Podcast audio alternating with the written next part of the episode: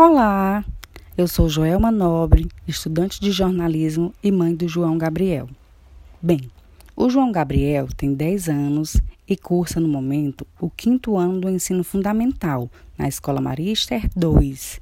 É uma escola particular e fica em um bairro vizinho ao meu. A rotina dele agora, na pandemia, mudou. Ele está tendo aula remotamente pela internet. Ele se adaptou rápido, devido a ele ver anteriormente as minhas aulas, porque enquanto a escola dele deu férias, eu não. Então, ele via as minhas aulas. A dificuldade é de conciliar somente os horários para tudo, pois dessa forma não saímos de casa e tem que cumprir a grade curricular da escola. Aqui em casa está dando certo, não tive grandes problemas quanto a isso. Tanto eu quanto o pai dele tentamos, na medida do possível, auxiliá-lo com a atenção para as aulas.